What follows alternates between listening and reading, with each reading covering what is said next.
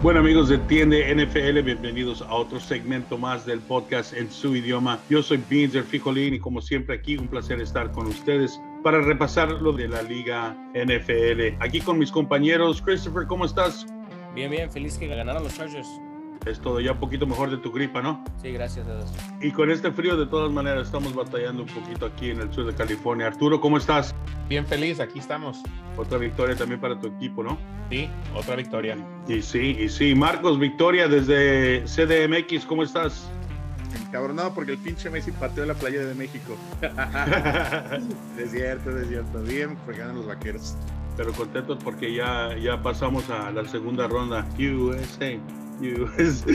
All right, guys. Bueno, vamos a hablar sobre la jornada número 12 de la NFL. Esta jornada empezó el jueves con tres partidos especiales y en nuestros picks de Entiende NFL arroba B2, como ya todos saben, escuchas, tenemos nuestra competencia de picks en la cual sometemos picks antes de kickoff el jueves regularmente. Esta semana fue un poquito diferente por el holiday, por el día de Turkey Thanksgiving. Feliz Thanksgiving a todos los que lo celebran. Pero pues Arturo quedó en primer lugar en una jornada donde todos los equipos salieron, le acertó a 11 partidos. Arturo, felicidades. Gracias, gracias. Y hubo un empate en segundo lugar para Marcos y Oscar. Los dos acertamos a 10. Casi, casi que me copió los picks, Marcos, ¿verdad, Marcos? Taxi, güey, yo los hago primero. bueno, y Chris, esperamos la semana que entra para estos picks para ver que remontes, como ya tenías varias semanas que estabas agarrando buenos picks después de tu semana de cuatro, ¿no? Sí, sí, ahí vamos. Órale, pues bueno, vamos a empezar a hablar sobre la jornada. El jueves tempranito empezaron los Bills de Josh Allen contra los Leones de Detroit y pues ganaron los Bills 28 a 25 los Bills realmente pues no se están mostrando tan dominantes como empezaron la temporada. Creo que dejaron correr el balón con 141 yardas terrestres y es un promedio que están teniendo desde la semana número 8, guys. Marcos, ¿tú cómo viste este partido? La verdad es preocupante, ¿no? Los Bills van para abajo. Digo, eh, por parte de Detroit, eh, muy buen partido los Leones, eh, yo, yo, quiero resaltar bien los Leones, ¿no? Que van en la dirección correcta. Digo, tú hablaste mucho de ellos al principio de la temporada, ¿no? que tuviste la oportunidad de verlos en Hard Knocks. Eh, tienen un coach también con mucha energía, de Dan Campbell, y los está llevando en la dirección correcta. Porque digo, si hubieran sido los Bills de principio de la temporada, no hubiera tenido por qué ser el partido así, ¿no? Los Bills los tenían que haber aplastado. Estoy decepcionado de los Bills, no, parece que no están componiendo el rumbo, entonces, pues será otro año de, de ya mérito de, de Búfalo. Y sí, y así como hablamos de los vaqueros, precisamente que estaban batallando a parar el, juego terrestre, si es una deficiencia de los Bills, pues va a estar difícil, especialmente en el AFC, con tantos corredores potentes que están saliendo. Y los Leones, como dices, sí están batallando en todos los partidos y pues yo creo que para el próximo año con unos picks van, van a tener que decir en los playoffs, ¿no, Marcos? Sí, sí, además de que, digo, parece que es rayado, pero es que ya son cuatro temporadas de Josh Allen y no le pueden poner corredor, no le pueden poner un juego terrestre. Digo, ¿qué están esperando? No, sí, está grande el güey, es un roperoto y todo, pero pues eh, el mejor corredor del equipo es también ese güey. ¿No? Entonces, así como está el show de Lamar, pues ya se volvió el show de Josh Allen, ¿no? Definitivamente sí, van para abajo los Bills. Hablando de los picks, Oscar, los, los Lions tienen el pick de los Rams este año del, del 23 y como están jugando los Rams, van a agarrar un top five pick, los, los Leones. Entonces va a ser una buena oportunidad para ellos mejorar ese equipo. No, sí, va a ser una muy buena oportunidad y pues ya después de haber hecho el canjeo por este Stafford en eso, pues van a tener ese pick muy beneficiante para los Leones. ¿Cómo ves, Chris? Pues yo lo que he notado de Josh Allen, hablando otra vez de los Bills y Josh Allen, desde que se lastimó contra los Jets, no, no está jugando bien. No sé si sigue lastimado, no han dicho mucho de eso.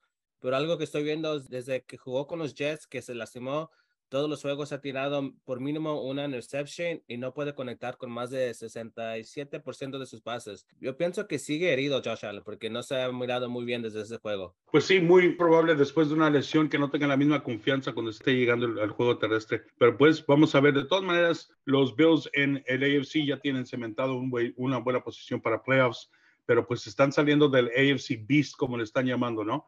Y pues muchos equipos en esa división van a tener que decir en los playoffs. Próximo partido de la jornada del jueves, los vaqueritos de Dallas en casa contra los gigantes de Brian Ball. Marcos, ¿cómo los miraste? Pues el partido se divide, son dos historias, ¿no? La primera mitad y la segunda mitad. La segunda mitad parecía que iba a ser una desgracia otra vez. Eran, parecían los vaqueros que jugaron contra los empacadores. La segunda mitad fueron los vaqueros que jugaron contra los vikingos. Eso, los castigos, ¿no? Errores innecesarios. Creo que el peor enemigo de los vaqueros es su mismo entrenador, ¿no? No plantea bien los partidos en ocasiones. Sin embargo, en este último encuentro lo que sí demostró fue que supo hacer ajustes, ¿no? Y se acordó que no, es que hay que correr el balón, hay que correr el balón, hay que correr el balón. Dak Prescott está jugando muy bien, porque ese es el juego que hace lucir a Dak Prescott, ¿no? A Dak Prescott, si le quitas la presión de que él sea el encargado de, de echarse el equipo al hombro, él puede hacer jugadas, ¿no? Cuando tiene el campo abierto, eh, CD Lamb está jugando increíble, eh, Gallup está demostrando que ya está de vuelta, ¿no? Eh, Micah es una bestia, entonces fue el día y la noche ese partido, ¿no? Los vaqueros mostraron lo malo que pueden ser, las tonterías que pueden cometer, pero también demostraron lo dominantes que pueden ser si todo está en orden, ¿no? Eso y sumado a que puede ser Coach Table está haciendo mucho con muy poco, ¿no? También la realidad es que el partido no tendría por qué haber sido tan, tan cerrado como el marcador indica debía de haber sido una diferencia de fácil tres anotaciones. Pues ahí van los vaqueros, eh, esperemos, lo que te decía la semana pasada, ¿no? Eh, yo con los vaqueros y con San Francisco lo que quiero es consistencia. Entonces, pero consistencia positiva. Eh, falta ver el próximo partido de Dallas. Y sí, Dallas no fue tan dominante como lo demostraron que pueden ser, pero pues de todas maneras agarraron la victoria. Lo interesante de los vaqueros es que pues ya están figurando que Tony Pollard realmente es la solución para el juego terrestre y como dije, solo usando a, a como la segunda parte del one-two punch. Con la victoria los Cowboys sumergen como segundo lugar en la NFC East y pues fue interesante ver a los receptores, a City y a Gallup, tener un poco de presencia en este partido, a ayudar a apoyar la ofensiva. Y pues como dices, Brian Dable está, como dijo al principio de la temporada y creo que lo platicamos en uno de los primeros episodios, que iba a recurrir a usar a Saquon Barkley de diferentes maneras para impactar la ofensiva y es lo que está haciendo, pero no creo que es suficiente para poder continuar teniendo éxito y cuidado que están los comandantes ah, en una buena racha y igual y pueden sumerger a otra posición de la NFC East o, o del Wild Card, ¿no, Marcos? Sí, de hecho, creo que los gigantes eh, van a ser uno de los equipos que estén buscando por lo menos un buen game manager la próxima pretemporada, ¿no? Te das cuenta que Daniel Jones pues, sigue siendo el mismo, ¿no? Entonces no puedes depender de ello. Sé con Barkley, ¿qué, ¿qué, tanto más lo puedes exprimir, ¿no? Antes de que también te lo acabes. Eh, reconocerle principalmente el trabajo al coach Table y a ver un buen draft más que tengan, algunas piezas claves. Con ese entrenador van en la dirección correcta los gigantes, ¿no? Pero de hecho, yo creo que van a quedar fuera de la carrera de postemporada, ¿no? Como tú mencionaste, los comandantes eh, van en ascenso y también los gigantes no nos están mostrando ya mucho. Y pues sí, y para cerrar la jornada del jueves, ya todos con su turkey en pancita, los vikingos, otro powerhouse de la NFC, ganó en contra de los Patriotas de Bill Belichick. Y pues realmente la secundaria de New England aquí se miró débil en contra de un receiving core como Justin Jefferson, Thielen, Hawkinson, pues realmente que se demostró Kirk Cousins y ellos que tienen una ofensiva poderosa y pues la defensiva de Minnesota no necesariamente nos sorprendió en ese partido. Dejaron que les anotaran 26 puntos. Y mi pregunta, no sé si alguien quiere responder, ¿creen que Mac Jones es la solución para quarterback en este equipo de Bill Belichick? ¿O cómo piensan? ¿Creen que van a, buscar a otro opción para quarterback? Pues mira, pues Mac, Jones, Mac Jones jugó bien, duró 382 yardas, dos touchdowns, no interceptions y una rating de 119. Para mí no fue el problema Mac Jones y ya hemos visto a Bill Belichick que no importa quién está de quarterback, Bill Belichick sabe saber cómo jugarlos y sabe cómo, cómo usarlos. Yo pienso que Mac Jones va bien. Podemos ver, Christopher, un poquito a Blair Zapp en la temporada, ¿no? ¿Crees que van a continuar con Mac Jones o igual van a buscar un canjeo para Blair Zapp? Pues ¿O tú, tú construyeras tu equipo alrededor de Mac Jones? A mí me gustó cómo jugó Blair Zapp pero el problema ahí es que Mac Jones ya tenía un año que jugó y otros, otros equipos, otros defensas ya se veía cómo jugarlo, comparado que traes a alguien como Blair Zapp que no lo conocían mucho, que no se pues qué iba a ser su juego, por eso para mí yo creo que brilló un poquito más. Además está el detalle de que le quitaste su coordinador ofensivo a, Mike Jones, ¿no? Él estuvo trabajando con Josh McDaniels su primer año. Josh McDaniels, si algo le reconoces como coordinador, es muy bueno, ¿no? Sabe trabajar con lo que le dan como quarterback. Lo hizo en su momento con Tim Tebow, ¿no? Lo estaba haciendo con Mac Jones, eh, entonces es normal, ¿no? Que a un quarterback joven con tan poca experiencia, lo que necesitas ahí es darle estabilidad, Entonces le quitas, le cambias de coordinador y luego le pones a alguien que además ni siquiera es coordinador ofensivo de, formación, a este Matt Patricia. Están aprendiendo los dos en conjunto, ¿no? Es más que obvio que iban a ver growing pains, pero no, no creo que sea el problema Mac Jones. ¿no? Mac Jones puede ser un game manager eficiente, ¿no? Y la, la realidad es que también no vas a encontrar Patrick Mahomes o Justin Herbert acá de esquina, ¿no?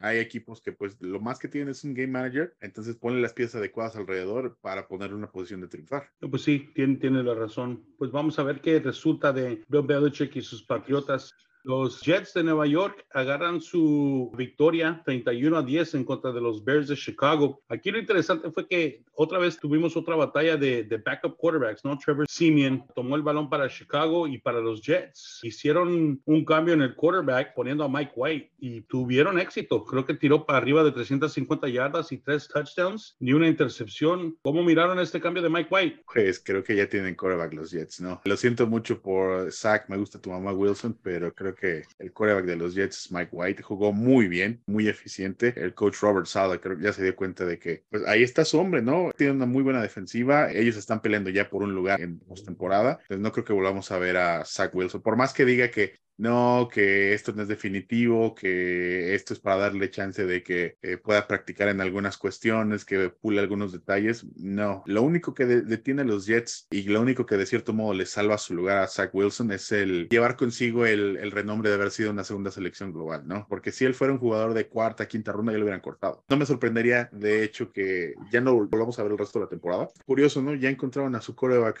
al parecer a su game manager, los Jets. Tú dices que de aquí lo van a usar como game manager o, van a construir alrededor de él. Pero tienen mucho talento. Si regresa Brees Hall, como estaba presenciando al principio de la temporada, ¿crees que Mike, Mike White va a ser la solución? Sí, yo creo que, mira, eh, hay algo que te das cuenta, ¿no? Hay veces que hay corebacks que no son espectaculares en cuanto a atleticismo, en cuanto a brazo, pero te das cuenta que los, los equipos juegan para ellos, ¿no?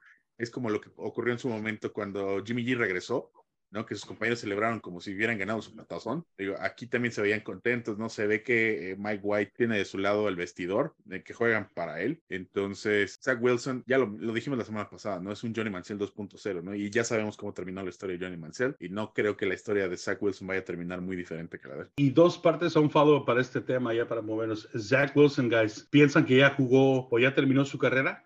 ¿Creen que va a tener otra oportunidad? Yo creo que todavía no se le ha acabado su uh, Es muy joven, puede aprender todavía y fue un first round pick, ¿no? Yo creo que todavía no se le ha acabado con los Jets. Yo creo que sí le van a dar chance. No me sorprendía si jugaría otra vez este año. White sí jugó muy bien, pero lo puede ser día y noche, lo puede ser cada semana. No, no sé, pues no, vamos a ver sí completó 22 de 28 pases, que muy impresionante y con tres touchdowns. Pero vamos a ver, como comenté, a veces los defensas no saben cómo jugar unos quarterbacks porque pues no, no, tienen, no tienen tape, no tienen video de ellos. Sí, sí miró muy bien el, la semana pasada, pero yo creo que el Zach Wilson sí, sí, le, sí le dan otra chance primero tiene que ah, madurar un poco, tiene que saber que cuando la cagó, que la cagó. Yo creo que eso fue lo que hizo más enojar a la gente y a su equipo. Ya como que perdió el vestidor ahí, ¿no? Sí, pues es que eh, es una situación en la que rara vez te recuperas, ¿no? Si ya perdiste el vestidor, te echaste a tu, a tu equipo en contra. No dudo que tenga otra oportunidad, pero en otro equipo. Porque otro detalle, en estadísticas, ahorita está empatado con el infame Jamarcus Russell no tienen las mismas estadísticas después de ¿qué? 20 partidos. Digo, no hay que ser muy inteligentes como para pensar, ay, güey, le voy a dar chance a este cabrón, voy a exponer a mi equipo, voy a arriesgar mi chance de playoffs. El coach Robert Sales es alguien que un, coach que me da la impresión de no ser alguien que tolere tonterías, entonces, digo, está siendo políticamente correcto, ¿no? No está exponiendo a Zach Wilson, pero yo creo que internamente ya deben de saber que Zach Wilson, por lo menos esta temporada ahí ya no va a jugar, ¿no? En lo que le dan chance de madurarlo, de desarrollar un poco, de pulirlo, y pues potencialmente yo no creo volverlo a ver ahí en los Jets, ¿no? Si, como menciona Chris, si este chico White demuestra consistencia, yo creo que él se va a quedar con ese puesto. Posiblemente White, pero pues voy a tirar otro nugget de, de información ahí para, para cerrar. Como dije, este Sala viene de los 49ers, ¿no? Y parece que va a haber un free agent quarterback que ya lo mencionamos temporada que entra, que puede reunirse con él allá en Nueva York, ¿no? Los bengalíes de Cincinnati, caballeros, parece que están ya recuperando su forma de, la temporada anterior. Lo hablamos al principio de la temporada. No se estaban mirando como que estaban en, en conjunto su línea ofensiva. Estaban buscando su juego terrestre y Joe Burrow no estaba teniendo el ritmo con sus receptores a pesar de tener lastimado a Jamar Chase. Tienen una victoria de 20 a 16 en contra de los Titanes. Pararon defensivamente a este Henry, que pues es otro beast, el juego terrestre. Entonces los bengalíes, cuidado que, que van a tener de qué hablar, especialmente en la división, porque pues los Ravens agarraron otra pérdida. Los Broncos y las Panteras, guys, pues Russell Wilson creo que ya está terminado. Ya como dicen en inglés, put a fork in it, the steak is done. Incluso se miró que estaba peleando con un defensive lineman, ¿no? A medio partido. Cuando miras que un jugador de la línea defensiva está gritando en contra el mariscal de campo, como estamos diciendo de Zach Wilson, perdió el vestidor, perdió su equipo y pues los fans también. Un desperdicio de dinero en Denver. ¿Cómo ven, guys? Sabes, aquí yo creo que el mayor problema es que además la extensión de contrato todavía no, no inicia, güey. Entonces, ¿qué haces ahí? ¿Qué haces?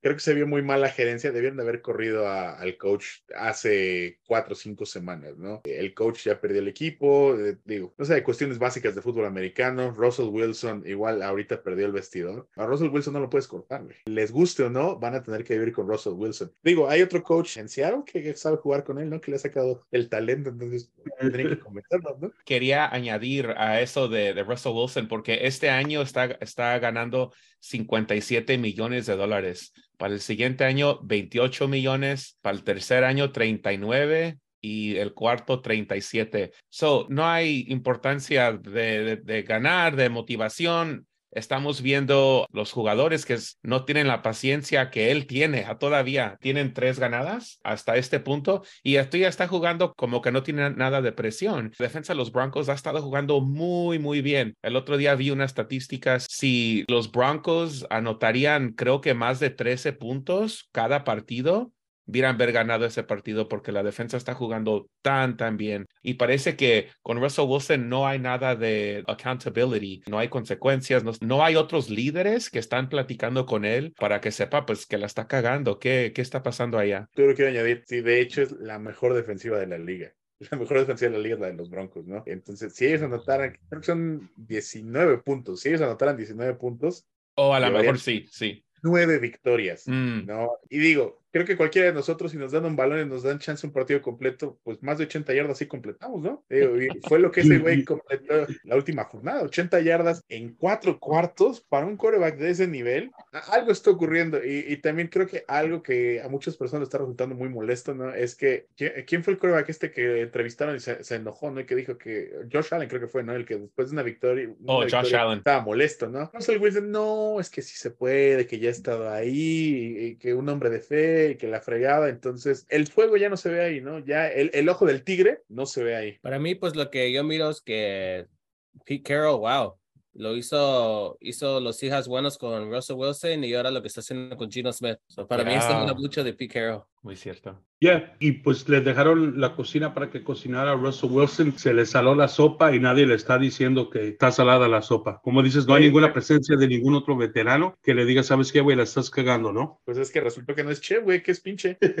y sí, que se, que se regrese a lavar platos. Los bucaneros de Tom Brady pierden una en contra de los Cafés de Cleveland. Lo interesante de este partido fue 23 a 17 estuvo muy cercano de poder completar el comeback Tom Brady TB12, pero algo que se me hizo interesante es que solo tuvo dos conexiones con Mike Evans en todo el partido, guys. Todavía están compitiendo Tampa Bay, creo que todavía va a tener un run para los playoffs. Son alguien de quien preocuparse. Lo interesante para mí del lado del balón de los cafés, este rookie quarterback, el Marn Emerson, tuvo muy buen partido y está teniendo un partido como quarterback de alguien de cual va a ser un shutdown corner en esta liga. ¿Ustedes cómo vieron ese partido, Arturo? ¿Tú qué pensaste de Browns Buccaneers? Pues estaba un poco sorprendido porque pensé que, que Tom Brady las últimas semanas como que han estado poniendo el equipo en posición de, de ir a los playoffs. Y entonces pensé que esta iba a ser otro partido que iban a poder enseñar que están yendo a ese path, a ese destino para los playoffs, pero en, en este partido perdieron los Bucks. Ahora estoy pensando, Sean Watson ya esta semana puede empezar a practicar, va a poder ser el quarterback. Parece que este domingo va a poder take the reins del equipo y no sé si va a poder cambiar que los Browns vayan a, poder ir a los playoffs, pero si es que es el starting quarterback, puede terminar el año con un, un ritmo para el próximo año porque tiene mucho talento de Sean Watson y estado practicando con el equipo, so, tal vez tienen esas conexiones ahora, entonces nomás es ver qué va a pasar esta próxima semana con Deshaun Watson. Sí, yo nada más como apunte del partido en, en peculiar, nada, pues es que se le están lesionando jugadores, se quedaron sin uno de sus tackles ya para el final, que de hecho fue la última, penúltima serie ofensiva de los Bucaneros, cuando se quedan sin su tackle, los Browns hicieron un ajuste maravilloso, ¿no? Mandaron a Miles Garrett sobre ese lado, ¿no? Donde se quedaron sin su tackle. Le ganó la partida el coach de los Browns a los Bucaneros. Ellos debieron de haber mandado una ala cerrada, eh, apoyo con el corredor, nada más pusieron al puro corredor. Pues de ahí más, Miles Garrett pudo causar la disrupción que frenó el ataque de los Bucaneros. Los Bucaneros creo que es lo último que vemos de Tom Brady ahí no se van a quedar, eh, creo que van a tener más de 20 agentes libres esta próxima temporada. Entonces, si no hace algo Tom Brady ahí, pues ya estará empacando sus maletas y preparándose para su siguiente destino. Y sí, algo, algo que agregar referente a Deshaun Watson regresando. En los seis partidos que le quedan a los cafés, van contra los Bengals y los Ravens. En dos de esos partidos que les pueden ayudar en los standings. De ahí en fuera juegan contra los Texans, los Saints, los Commanders y los Steelers. Todos esos juegos son ganables, en mi opinión. So, si hacen un run y y ganan todos esos partidos, igual y lo estamos mirando en los playoffs. Hablando de alguien que está haciendo un empuje fuerte para entrar a los playoffs, los comandantes de Washington tienen otra victoria, sexta victoria en los últimos siete partidos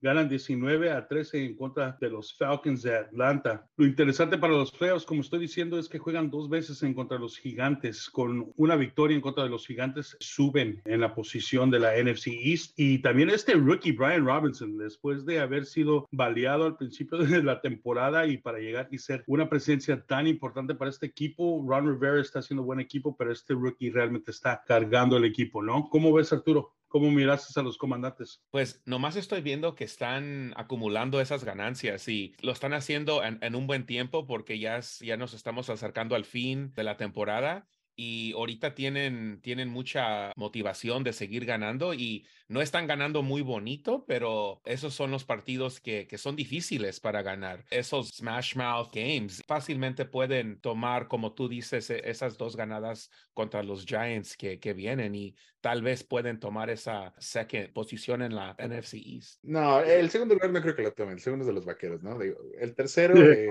sí, yo creo que sí van a entrar a la postemporada. Ya encontraron a su quarterback también. Necesitan ellos un game manager, ¿no? Tiene una muy buena defensiva. Su, su, novato, como mencionamos, también está jugando muy bien. Y sí, tienen dos encuentros seguidos contra los gigantes. Entonces, tres semanas bien podríamos estarlos viendo con un récord de 9-5. ¿no? Y los gigantes ya con un pie fuera de los playoffs. Especialmente si Tom Brady logra agarrar un poco de victorias, ¿no?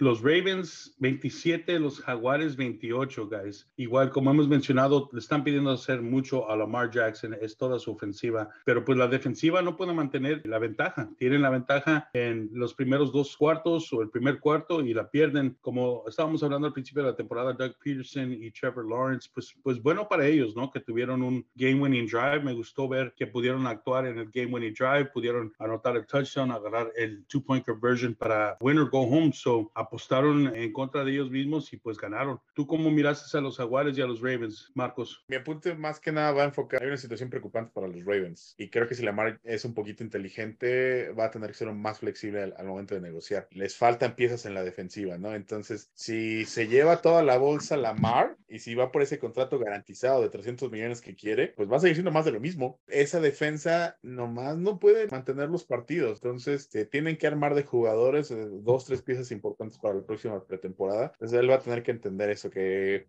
ok, no estoy diciendo que no se lo merezca, pero ¿qué priorizas, no? Eh, ¿La estabilidad financiera o la gloria deportiva? Digo, si es lo que le interesa el dinero, pues adelante, ¿no? Pero nada más que después no se queje de que su equipo no pasa de ser un equipo de media tabla, un equipo que llega a playoffs, pero en playoffs es eliminado, porque la defensiva ya demostró que simplemente no le pueden ayudar. Y sí, y algo interesante también, no sé si lo miraron al final del partido, parece que hubo unas críticas en Twitter y salió diciendo algo que lo están catalogando como anti-gay o anti-LBGT entonces, pues yo sé que a veces con microscopio miran a las personas con fama, etcétera, etcétera, pero a ver qué resulta de eso, ojalá y no sea algo más negativo para, para él y para esa franquicia, ¿no? No creo que Lamar Jackson sea anti-gay antes y él, para mí, ha sido uno de los mejores profesionales que ha tenido uh, fútbol. A lo mejor nada más fue con frustración, ¿no? Lo que dijo en su tweet. Es, una respuesta, fue una respuesta enojado, ¿no? Que le dijo a alguien, tú, hijo de tal, no tienes ni idea de lo que ocurre aquí, ¿no? Cómo son las cosas. Pero él mismo se dio cuenta que estuvo mal, ¿no? Porque después lo borró. No es como cierto boxeador mexicano que le mienta la madre a todo el mundo después del partido y todavía sigue en su Twitter sus comentarios, ¿no? Arriba el canelo. Sí, ¿no? A lo mejor ya se había echado unos tequilitas el canelo Los delfines de Tua, 30 a 15 en contra de los Tejanos. Pues realmente la sorpresa no fue que ganó Miami, pero me gustó ver la defensiva. Se está solidificando el grupo defensivo de Miami. Christian Watkins en el interior está teniendo muy buena presencia. Miramos que la agregación de Chubb a esta defensiva lo está solidificando. Como dije, perdieron a su tackle ofensivo, pero pues lo bueno de Tua es que es un quarterback movible y que se deshace del balón rápidamente. Entonces no creo que va a ser mucho de qué preocuparse en Miami,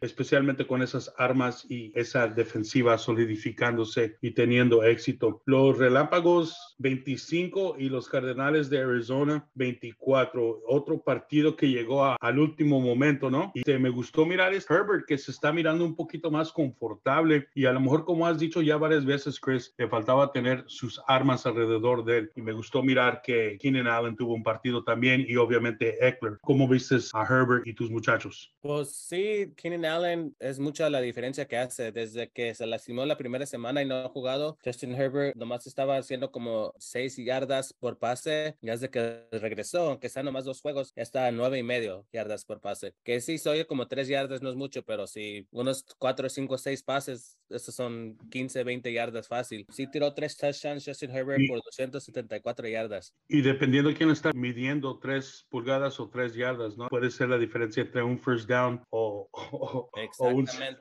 otra oportunidad. Eso mero. Y bueno, pues los Raiders ganan en contra Gino Smith, Pete Carroll y esos Seahawks que le estamos apostando mucho, pero los Raiders como que un poquito tarde después del lloriqueo que hizo este David Carter, como que inspiró a su equipo, ¿no? Está volviendo a conectar con Devontae Adams un poco tarde, pero lo está haciendo. La defensiva también está jugando bien, se está mirando una presencia defensiva de ellos. ¿Cómo miraron este partido de los Raiders que agarran otra victoria? Parece que su segunda consecutiva. Pues mira, una jugada controversial que hace el final, ¿no? Me hizo acordarme de cierta atrapada de Des Bryant contra los empacadores que anularon la atrapada.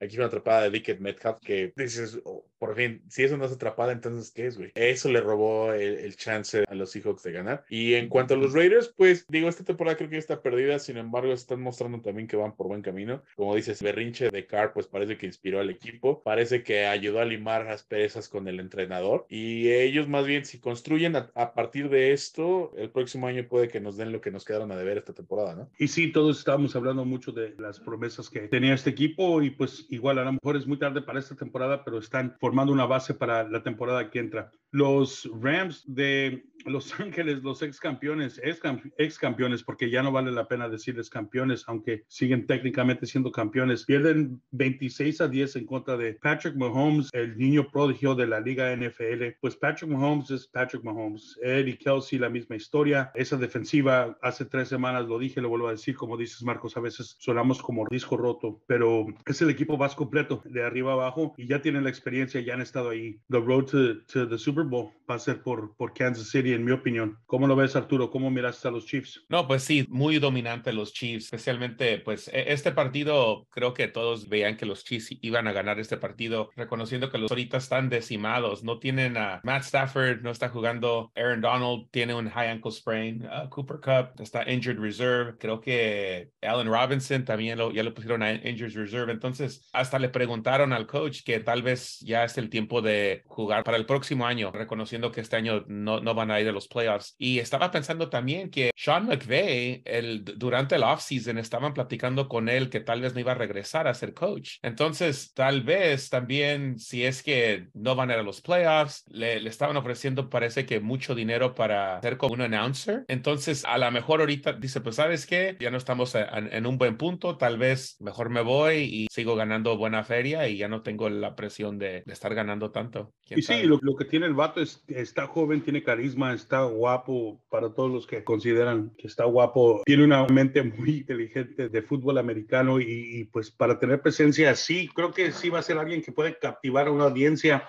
en la televisión y a ver qué va a pasar. Como que lo viro desmotivado, no es el mismo Sean McVay, fiery, con el fuego adentro que lo mirabas en, en el sideline, pero pues igual eso a lo mejor tiene que ver con que está perdiendo su equipo, con que tiene tantas lesiones, pero pues igual como dije, no es la personalidad del equipo que tuvo, que ha tenido o que va a tener, ¿no, Marcos? Sí, él ya se le queda como de fuck this shit, ¿no? Digo, si yo ya tengo ofertas de para irme a narrar, ya no necesito este estrés, ¿no? Ya mejor me voy, agarro mis maletas, es un trabajo más relajado, ¿no? Puedo estar más tiempo en casa con mi familia. Es un hombre joven, tiene no mucho de haberse casado, entonces no me sorprendería si él ya decide, pues ya, hasta aquí, ¿no? Si él toma el camino contrario a Tom Brady, ¿no? Dice, ya triunfé algo, no quiero la gloria, prefiero a mi familia. Y si no, y algo, como dices, me imagino que es algo con menos stress, estar a cargo del equipo, a salir y hablar pendejadas una vez a la semana referente a equipos, ¿no, guys?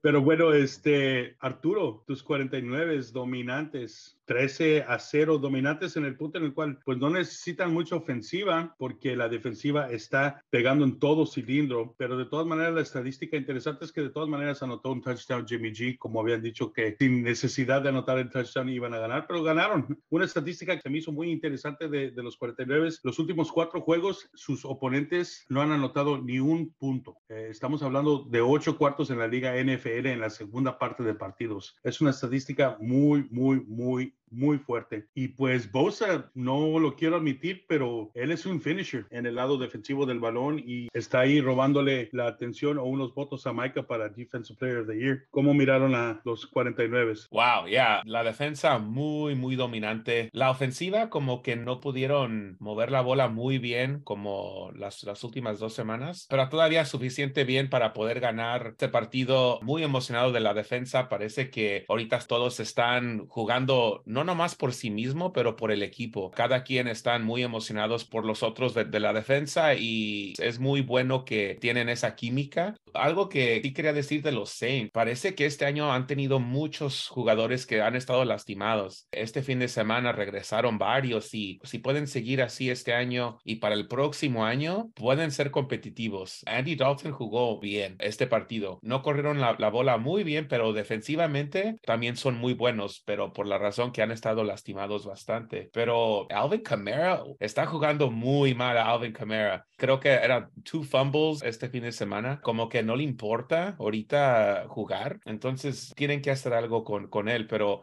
tienen unas piezas ahorita los, los Saints que pueden ser competitivos también para el próximo año. Regresando a los 49ers, estoy emocionado. Otra victoria. Que sigan así la defensa porque están demostrando que son la mejor defensa en la liga, mucho, mucho más mejor que los Cowboys. Bueno, cabrón, te estoy dando tus flores y no me puedes dar ni un pat on the back, ¿verdad? Yo lo que te quiero decir de los Saints es que no creo que Andy Dalton sea la solución. Sí hay muchas piezas alrededor de ese equipo, pero no tuvieron a, Michael Thomas toda la temporada, que creo que eso afectó también mucho.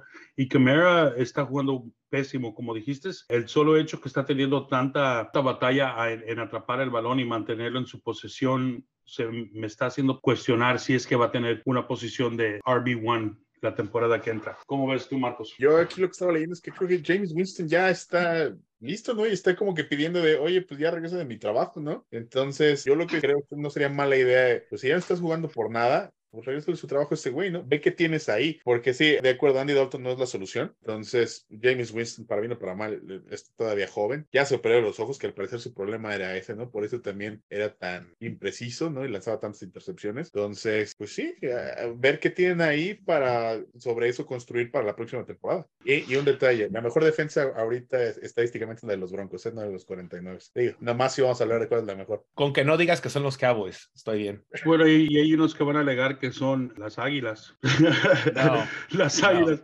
Yo, yo, estaba esperando su reacción. Las águilas de Filadelfia dejan que Aaron Rodgers y equipo, si le puedes llamar eso, anoten 33 puntos en contra de ellos en Sunday Night Football en Filadelfia. El rookie Watson, pues sigue siendo alguien que realmente encontró, en mi opinión, Rodgers muy tarde, o confió en él muy tarde, o le dio confianza en él muy tarde, porque había tirado muchos balones al principio de la temporada. Pero este Watson sí creo que es un receptor que va a tener de qué hablar en la liga, pero creo que aquí también la historia es que Rodgers ha estado lesionado, ¿no? Ya habíamos dicho que estaba lesionado referente al dedo gordo desde el partido que jugó contra Dallas. Ahora parece que se lesiona y que pensó que se había lastimado una costilla, pero pues él dice que, que va a jugar, él dice que va a continuar jugando, dice que si estuvieran 4 y 4, 8 y 4, él va a continuar jugando. Y pues las Águilas agarran otra victoria, continúan siendo el equipo en la NFC que tiene el mejor record, van a ser first seed, van a tener la, la primera semana de descanso descanso, creo que se están apoyando mucho en su juego terrestre y creo que es lo único que, pues, que realmente tienen. No son multidimensionales, sí han demostrado que le pueden ganar a muchos equipos, pero pues los playoffs son diferentes que la temporada regular, ¿no? Y el juego de Monday Night, el Jeff Monday no pudo lograr una victoria en contra de los aceleros de Pittsburgh y Kenny Pickett y George Pickens están conectando muy bien. Creo que está prometiendo, están dando mucho futuro para esa franquicia. Mike Tomlin está haciendo buen trabajo con ellos. Jeff Saturday se arrepintió, ¿no? De su clock management. Lo criticaron después del partido, dijo que no estaba seguro, pero al final de cuentas salió diciendo que si hubiera tenido otra oportunidad, hubiera llamado timeout. Dice que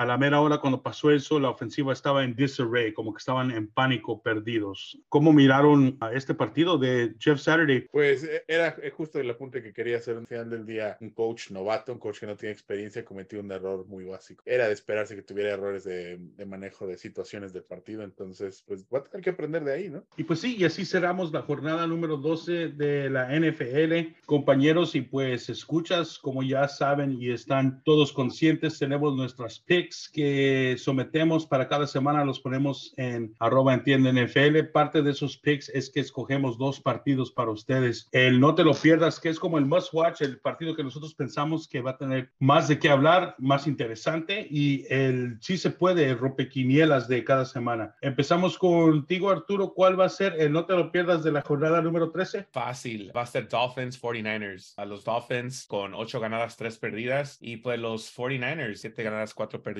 Mike McDaniels, el coach de los Dolphins, era coach con Kyle Shanahan por muchos, muchos años. Y wow, ya va, a ser una ofensa muy buena con, con Tua y una defensa muy buena con los 49ers. So estoy muy, muy emocionado de ver este partido y espero salir con la ganada. Y cuidado que eh, esa defensiva de los Delfines también se está conectando, ¿eh? Christopher, para ti, ¿cuál va a ser el no te lo pierdas de la semana? Para mí va a ser los Chiefs contra los Bengals. El AFC Championship que del año pasado. Burrow contra Mahomes. ¿Qué se puede decir más? Y se me hace que va a regresar Chase. Están diciendo que va a regresar Chase para ese juego. Ya va a ser muy interesante y tiene implicaciones de playoffs ese partido también. Marcos, para ti, ¿cuál va a ser el no te lo pierdas? Tenía esos también, pero bueno, ah, otro que también se me hace muy interesante por las implicaciones que puede tener para la división de, mi equipo, de los vaqueros, el de comandantes contra gigantes, ¿no? Los comandantes se enfrentan, ellos van para arriba, los gigantes van para abajo, se va a ver qué pueden hacer. Va a ser una batalla de coaches también, un juego de ajedrez otra vez. Pues buscar la consistencia de Tyler Heineke, ¿no? Ver, ver de qué está hecho. Entonces, para mí ese sería el no te lo pierdas de la semana. Y sí, incluso los comandantes en este caso van como favoritos, ¿no? Eso va a ser interesante ver qué pasa ahí. Pues hablando de implicaciones de playoffs, creo que este partido en mi opinión, el no te lo pierdas, puede afectar o puede someter a los Bills a una posición en la cual están preguntando realmente quiénes son. Van los Bills en casa contra Bill Belichick. Sabemos que no podemos contar a Bill Belichick afuera y pues yo digo que ese va a ser el no te lo pierdas de la semana número 13, una jornada de jueves que pues regularmente no tenemos buenos partidos excepto Thanksgiving, pero ojalá y sea buen partido. El próximo va a ser el sí se puede rompequinielas. Christopher, para ti, ¿cuál va a ser el sí se puede de la semana? Para mí va a ser los Saints contra los Buccaneers. Los Buccaneers están favoritos por tres puntos y medio, pero Tom Brady siempre batalla contra los Saints con, con los Buccaneers.